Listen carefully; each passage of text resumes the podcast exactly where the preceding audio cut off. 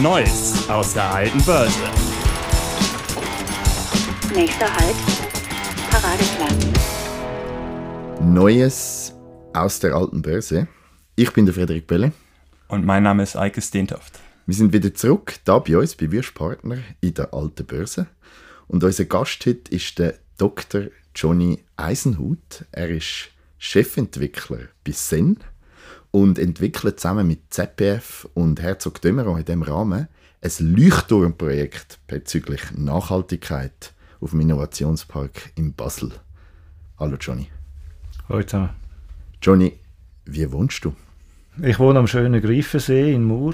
Ähm, wie, wie viele junge Familien haben wir irgendwann eine größere Wohnung gesucht in Zürich und haben gemerkt, in Zürich gibt es die nicht.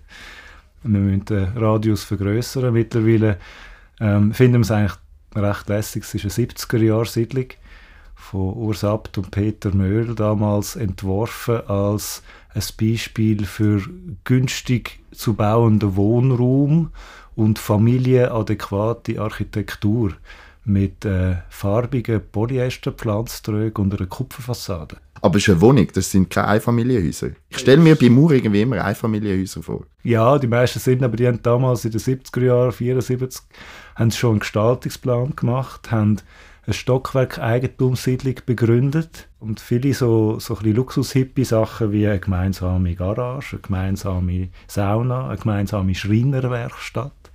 Und wir haben immer noch jedes Jahr zwei gemeinsame Arbeitstage. Krass. Also eigentlich passend zum heutigen Podcast auch ein Pionierprojekt. Es ist ein Pionierprojekt gewesen, ja. Also man kann es wirklich so sagen. Zum vielleicht ein bisschen auf deinen Werdegang eingehen, der liest sich für mich wie ein Abenteuerbuch. Erste Garde Snowboard-Profi, Chef Marketing Burton Europa, Haustexter von Freitag, doktorierter Sprachwissenschaftler und jetzt Chefentwickler bei Sen. Wie geht das?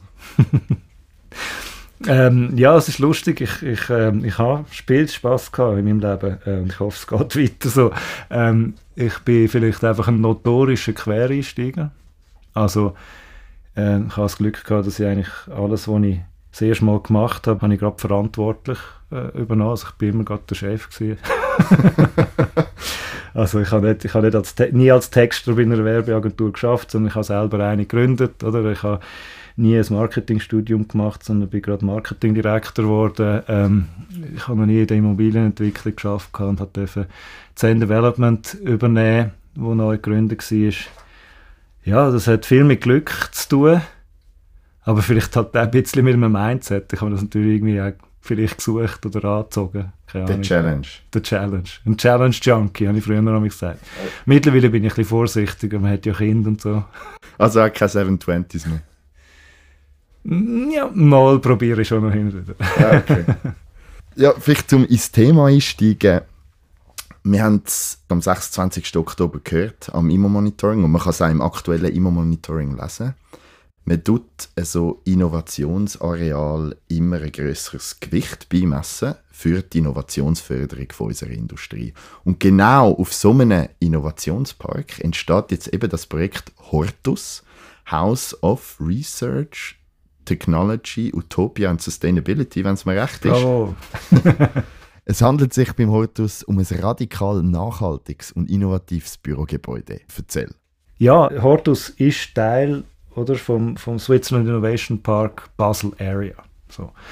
Der Johannes Sen ist derjenige, der im Prinzip mit seinen Sen Resources am Drücker ist. Und ich muss sagen, er ist eben auch der, der immer mal wieder die, die heftigen Impuls bringt. Und das ist da sicher auch der Fall gewesen. Also der Impuls, der Hortus ganz anders anzupacken, ist von ihm gekommen. Er hat gesagt, schaut, ähm, ich will nicht mehr normal bauen, oder?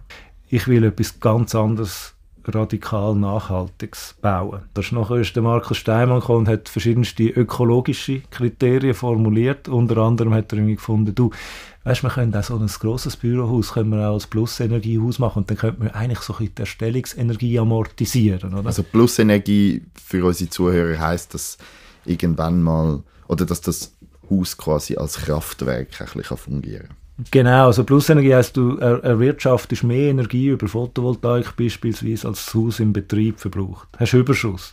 Und jetzt ist ja Markus seine Idee, ist gewesen, wir könnten den Überschuss gegenrechnen gegen die Energie, die das Haus braucht hat, zum Bauen. Also gegen die graue Energie, die das Haus braucht hat, zum Bauen. Ab wann ist es amortisiert? Und da kommt eine von diesen grossen Aussagen Das von ja- Projekt. Genau. oder? und das war ja Markus seine Idee und, meine, und er hat gesagt, weißt das könnte man machen. Und ich habe gefunden, schaffst du es in einer Generation? Und dann hat er einen roten Kopf bekommen und hat angefangen zu rechnen und hat gefunden, ja, es könnte gehen, oder? oder? Man hat immer das Gefühl, Nachhaltigkeit hat zu tun mit wenig CO2, wenig Fläche pro Person, wenig äh, Kilowatt pro EBF und so weiter. Also einfach wenig, wenig. Und wir haben nämlich gefunden, nein, das musst du anders framen. Du musst eigentlich sagen, was sind die Vorteile, oder? Wir müssen Positives formulieren. Wir müssen Resource positiv sein, wir müssen Energie positiv sein, äh, wir müssen Ja, wie beim anderen kannst du ja fast noch verlieren.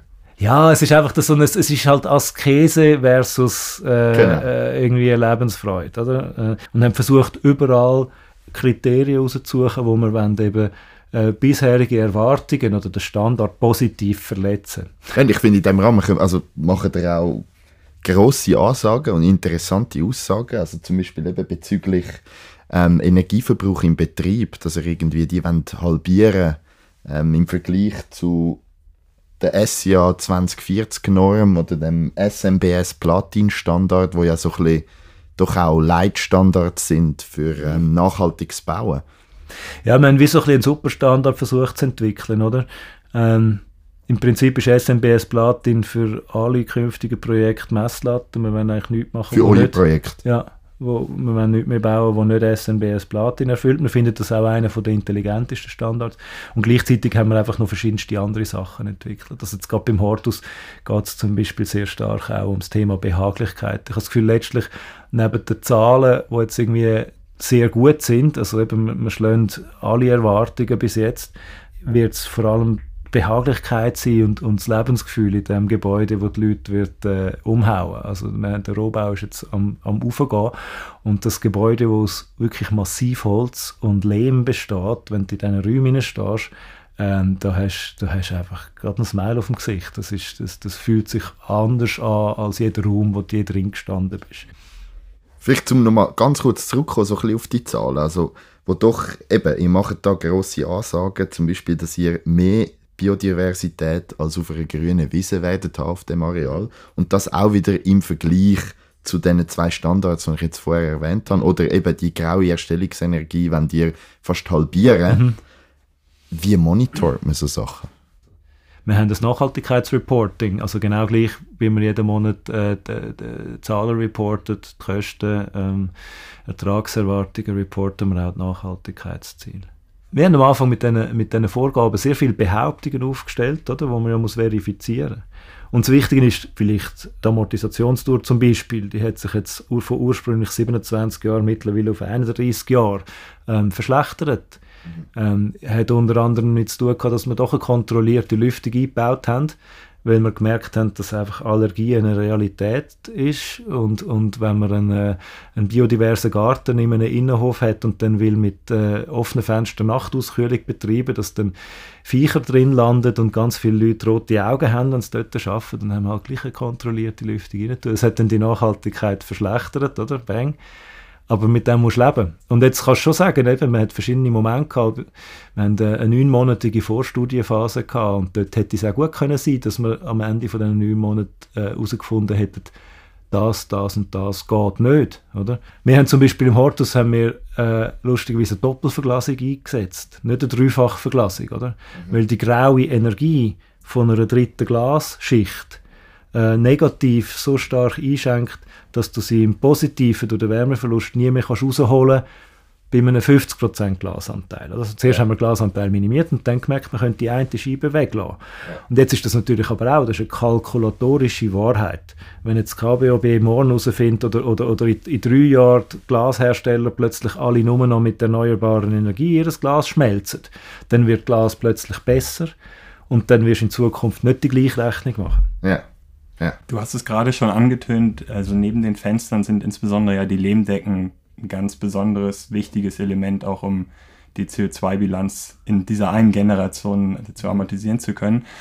vielleicht für unsere Zuhörer, wie kann man sich so eine Lehmdecke vorstellen? Die sieht ja sicherlich ein wenig anders aus als eine Betondecke. Ja, definitiv. Jetzt muss man schauen, wie man das kann in Wort beschreiben kann. Also eigentlich muss man sich fast ein bisschen eine Brücke vorstellen, oder? Ein, ähm, die, die, die, die Schweiz Tourismusbrücke irgendwo im, im Bündnerland, wo so ein, ein, ein Bogen aus Stein, oder? Baut ist. Und das ist eigentlich genau gleich wie, wie ein, ein, ein Eskimos Iglu.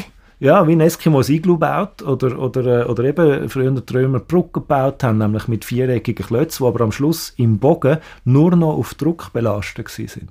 Und eben die Beugung zusammen mit, mit dem Anschleifen von der Holzbalken sorgt dafür, dass, ähm, dass eben dann das, das Lehm wirklich nur noch auf Druck belastet wird. Und Lehm ist gut auf Druck. Also dort gibt es nicht nachher. Ähm, aber du kannst es nicht wie ein, ein Holzstamm äh, irgendwie äh, rausheben. So spricht es ah, Das verlangt natürlich enormen Aufwand und sehr viele Tests. Ja. Also ihr habt da irgendwie gefühlt jedes Bauteil einmal umdreht und euch überlegt, was könnte man da noch besser machen? Definitiv, ja, klar. Definitiv. Und was aber auch wichtig ist, ist, oder, eben, man hat da jetzt einerseits ja ganz archaische Baustoffe und im Prinzip gibt es tausendjährige Traditionen, wo sehr vieles von dem untermauert, wo jetzt in diesem Gebäude zum Einsatz kommt. Plus haben wir aber natürlich komplett äh, State-of-the-Art 3D-Simulationen äh, über das ganze Gebäude laufen lassen. Also Erdbebensicherheit äh, und Statik etc. ist natürlich mit, mit modernsten Mitteln simuliert worden. Und der Faktor Zeit ist dann nicht das Problem gewesen? Das, das, das radikal nachhaltige Produkt ähm, ist uns bewusst, das braucht Zeit, um das zu entwickeln. Wir haben eben neun Monate ähm, einen sehr natürlichen Zyklus haben wir gehabt, um, um das, das Baby zu gebären und, und haben, äh, haben in dieser Zeit wirklich einfach geforscht. Oder? Und das ist, kommt dann einmal wieder die Frage, ja, haben wir einen Wettbewerb gemacht? Nein. Wir haben eigentlich von Anfang an gesagt, wir, wir wollen das, das Unterfangen mit Herzog Dömer in Angriff nehmen. Nicht, weil es Stararchitekten sind, sondern weil es eigentlich vor allem ein riesiges Forschungsinstitut ist, ein architektonisches Forschungsinstitut, die Firma. Und haben dann eben mit ZPF, aber noch vielen anderen Experten, eigentlich ein, ein, ein grosses Team zusammen da, wo wir auch Workshops gemacht haben. Und wir haben eigentlich versucht, in diesen Workshops eigentlich möglichst alle Dimensionen von dem Gebäude auszuloten. Oder? Ja, etwas, was mich doch auch beeindruckt, eben, dass ihr etwas baut, aber claimt, dass ihr Biodiversität erhöht. Wie schafft man es, dass man mehr Biodiversität schafft, obwohl man baut? Ja, die, die Behauptung, dass wir besser sind als die grüne Wiese, äh, ist natürlich äh, schon ein bisschen euphemistisch. Also es ist wahr, dass es besser ist als die grüne Wiese, oder? Also als ein Rasen. Weil ein Rasen ist eben in Wahrheit gar nicht so biodivers. Ähm, wir sind aber natürlich nicht besser als eine Magerwiese. Weil Magerwiese etwas vom Tollsten ist, biodiversitätsmäßig, oder, wo, wo man sich kann vorstellen kann. Darum, mhm. so, so, muss man die Behauptung vielleicht ja. auch einordnen. Und ja. jetzt beim Hortus sind wir darum gar nicht besonders gut, weil der Hortus hat ja ein, ein, ein, ein komplettes Walmdach sozusagen voller Photovoltaik. Ja, nicht also, nur das Dach, oder? Alle Fassaden. Ja, ja. Aber das Dach ist natürlich der Ort, wo du normalerweise jetzt noch ja. würdest Punkte sammeln für Biodiversität, ja, ja, ja. dass du dort Büschli und Hölzli und alles Mögliche drauf tust. Hortus soll 2025 eröffnet werden. Es werden Büros dort reinkommen. Ihr wollt nicht nur Innovation schaffen bezüglich Nachhaltigkeit, sondern auch bezüglich Nutzungskonzeption. Der, der Hortus ist ein Gebäude, wo der Rohbau schon fast zum Ausbau wird. Also ähm, ich, ich kann den Hortus nicht als so wie klassische Büroflächen so ein bisschen im Edelrohbau vermieten. Und man könnte den gar nicht im Rohbau anbieten, sondern wir haben bereits Lehmwände, wir haben bereits Holzböden, wir haben die, die, die Decke, eben die wunderschöne Lehmholzdecke. Die Büroflächen sind ready-made. Das ermöglicht dann auch kürzere Vertragslaufzeiten. Und weil wir ja so hochwertige Materialien verbauen mit diesen Eichenböden und so weiter, ist auch die Idee, dass bei einem Mieterwechsel nicht alles noch umgebaut wird, sondern da wird einfach wie eine Wohnung, wird halt ein Parkett geschliffen und dann kommt der nächste Mieter rein. Gut, jetzt haben wir die Büroflächen, die ready-made sind. Nachher dann haben wir gefunden, im Prinzip bei diesen Gemeinschaftsflächen an bester Lage, oder? Wir haben am Anfang haben wir vom Solarium geredet, am Innenhof. Dann haben wir gefunden, jetzt, jetzt jetzt tun wir doch, jetzt tun wir doch dort Streaming-Kojen verorten, wo wir schon einbauen. Wir tun dort fliegende Arbeitsplätze der Fassaden entlang einbauen, oder? Schönen Ort. Und, äh, und wir tun dort eine Küche einbauen. Auf jedem Geschoss hat es in dem Sinn beim, bei äh, Ost- und Westkern je so eine Gemeinschaftszone mit Küche, Streaming-Kojen und fliegenden Arbeitsplätzen. Und dann haben wir gesagt, wir tun das ganze Erdgeschoss äh, ausstatten. Das Erdgeschoss vom Hortus ist ausgestattet mit Meetingräumen, äh, wo ich kann stundenweise oder halbtageweise buchen. Oder? Das heißt wiederum, wenn ich hier oben 500 Quadratmeter miete, dann muss ich auf diesen 500 Quadratmeter vielleicht nur noch ein, zwei Sitzungszimmer haben. Weil wenn mehr Sitzungen stattfinden, können sie runtergehen, gehen, gehen buchen. Oder? Im Vorgespräch hatten wir bereits mal ein bisschen besprochen, dass sowohl, es gibt ja keinen Untergeschoss zum einen, deswegen gehe ich davon aus, dass die Installationen dann im, irgendwo im Erdgeschoss realisiert wurden, wodurch natürlich Nutzungsfläche verloren geht. Und gleichzeitig hatten wir vorhin auch über diese Deckenkonstruktion geredet, was ich persönlich einen extrem spannenden Aspekt finde. Ich bin bei Training Bauingenieur und ich weiß, dass Brücken so funktionieren, dass sie eine gewisse Höhe auch benötigen, um diesen Bogen zu gestalten. Ich gehe da mal davon aus, dass diese Decken vielleicht besonders viel Höhe erfordern, mehr Höhe vielleicht auch als Betondecken und insofern vielleicht sogar bei euch Geschossfläche verloren geht. Ist so dieses neue Nutzungskonzept auch so aus der Notwendigkeit entstanden, das dann trotzdem wirtschaftlich zu gestalten. Mhm. Spielt mit rein, oder? Also es, es gibt so, es, ich, ich rede in solchen Momenten jeweils von, von einer ähm, Layered Logic, also eine mehrschichtige Logik, oder? Die Wirtschaftlichkeit spielt eine Rolle, was du sagst, ist völlig richtig und das muss man auch ins Feld führen. Gell? Also, dass wir kein Untergeschoss bauen mussten aus Beton, ist natürlich auch im Hinblick auf das Erreichen dieser extremen Nachhaltigkeitszahlen ein wichtiger Hebel, der nicht an jedem anderen Ort beliebig auch so eingesetzt werden kann. Davon hat Hortus jetzt auch wirklich profitiert, ja, muss man auch mal sagen. Und wirtschaftlich gesehen hast du recht, oder? Also wir haben natürlich Technikflächen im Erdgeschoss, die wir jetzt so nicht einfach, ähm, äh, ähm, die, die wir uns absparen müssen. Ähm, ein Geschoss verloren, ja, bei der Bauordnung dort ist das so oder so ein bisschen ähm, äh, ambivalent. Also wir denken, dass wir ganz grundsätzlich mit den 3,30 Meter Innenraumhöhe einfach eine geile Qualität haben, für die es sich auch lohnt, etwas mehr pro Quadratmeter zu bezahlen. Also es ist ein Mehrwert. Aber gleichzeitig gebe ich dir recht, mit der Deckenkonstruktion hätte man keinen Sechsgeschosser hingekriegt, den schafft man ganz knapp. Äh, mit der konventionellen Bauweise. Eike, das ist ein riesen Impact gehabt. Der Johnny hat jetzt die letzten fünf Minuten auf Hochdeutsch geredet. Oh, sorry. Kein Problem. Kein das Problem. passiert mir immer. Kein Problem. Der, der Mann hat mich beeindruckt. Du hast es jetzt vorher auch schon erwähnt, bessere Nutzungskonzeptionen führen dazu, dass die Mieter für ihre Büroflächen vielleicht weniger Quadratmeter mieten und trotzdem mit Herzog Dömeron bauen, ähm, jedes Bauteil umkehren das kostet? ähm, also mit Herzog Dömerow bauen kostet a priori nicht viel mehr. Ähm, also es ist sicher so, dass sie sich Zeit nehmen und, und sich die Zeit auch zahlen lassen. Das Wichtige ist aber, wie gesagt, Herzog Dömerow ist, ist eine Forschungsmaschine und wenn man in die Maschine reinfüttert, äh, zum Beispiel Design to Cost, dann nehmen sie die Herausforderung genauso an, wie sie sich allen anderen Herausforderungen annehmen.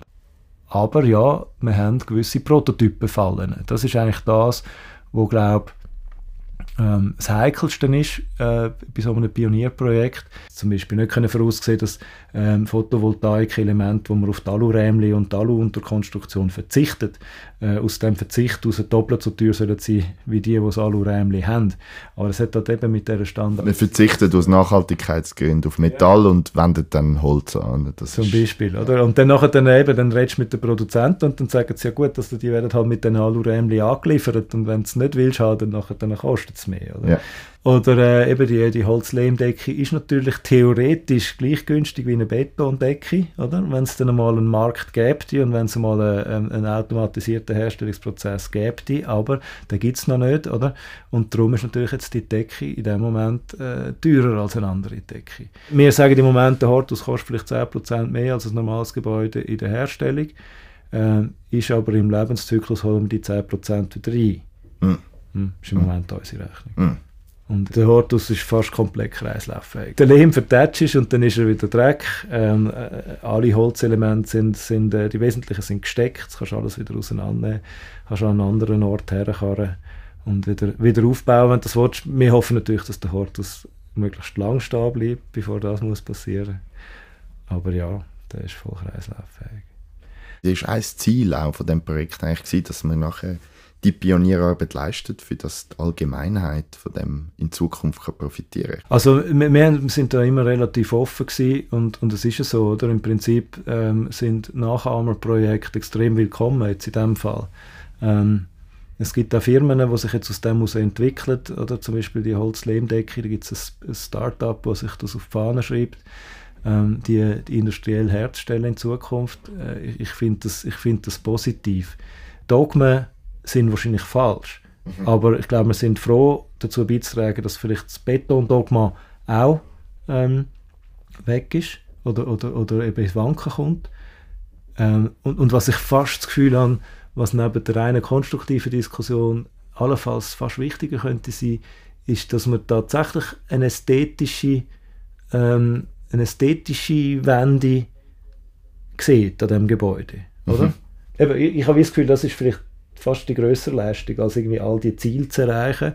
All die ökologischen Kennwerte sind wichtig, aber ich glaube, es, es, es, es, hat wie, es, es gibt einen Typ erfunden, eigentlich. Ein, ein neuer Gebäudetyp mit einer neuen Ästhetik, mit einem neuen Gefühl drin. Unsere Zivilisation hat fast ein bisschen, einfach ein bisschen, vielleicht ein bisschen übertrüllt, oder? Mit all diesen ähm, abwaschbaren Oberflächen und all dem 0815 Investorenausbau und auch die Haustechnik-Orgien von den vergangenen Jahren ähm, sind vielleicht einfach zu weit gegangen, oder? Mhm. Und, und wieder ein bisschen Natur ins Leben hineinzulassen, auch im Bau selber. Wo halt lebt und dann auch weiterlebt. Das wird so gut tun. Ja, in dem Sinn sind wir am Ende von dem Gespräch. Super interessant gewesen. Und ich bedanke mich nochmal ganz herzlich. Danke vielmals, Johnny. Ja, danke euch. Vielen Dank, Johnny.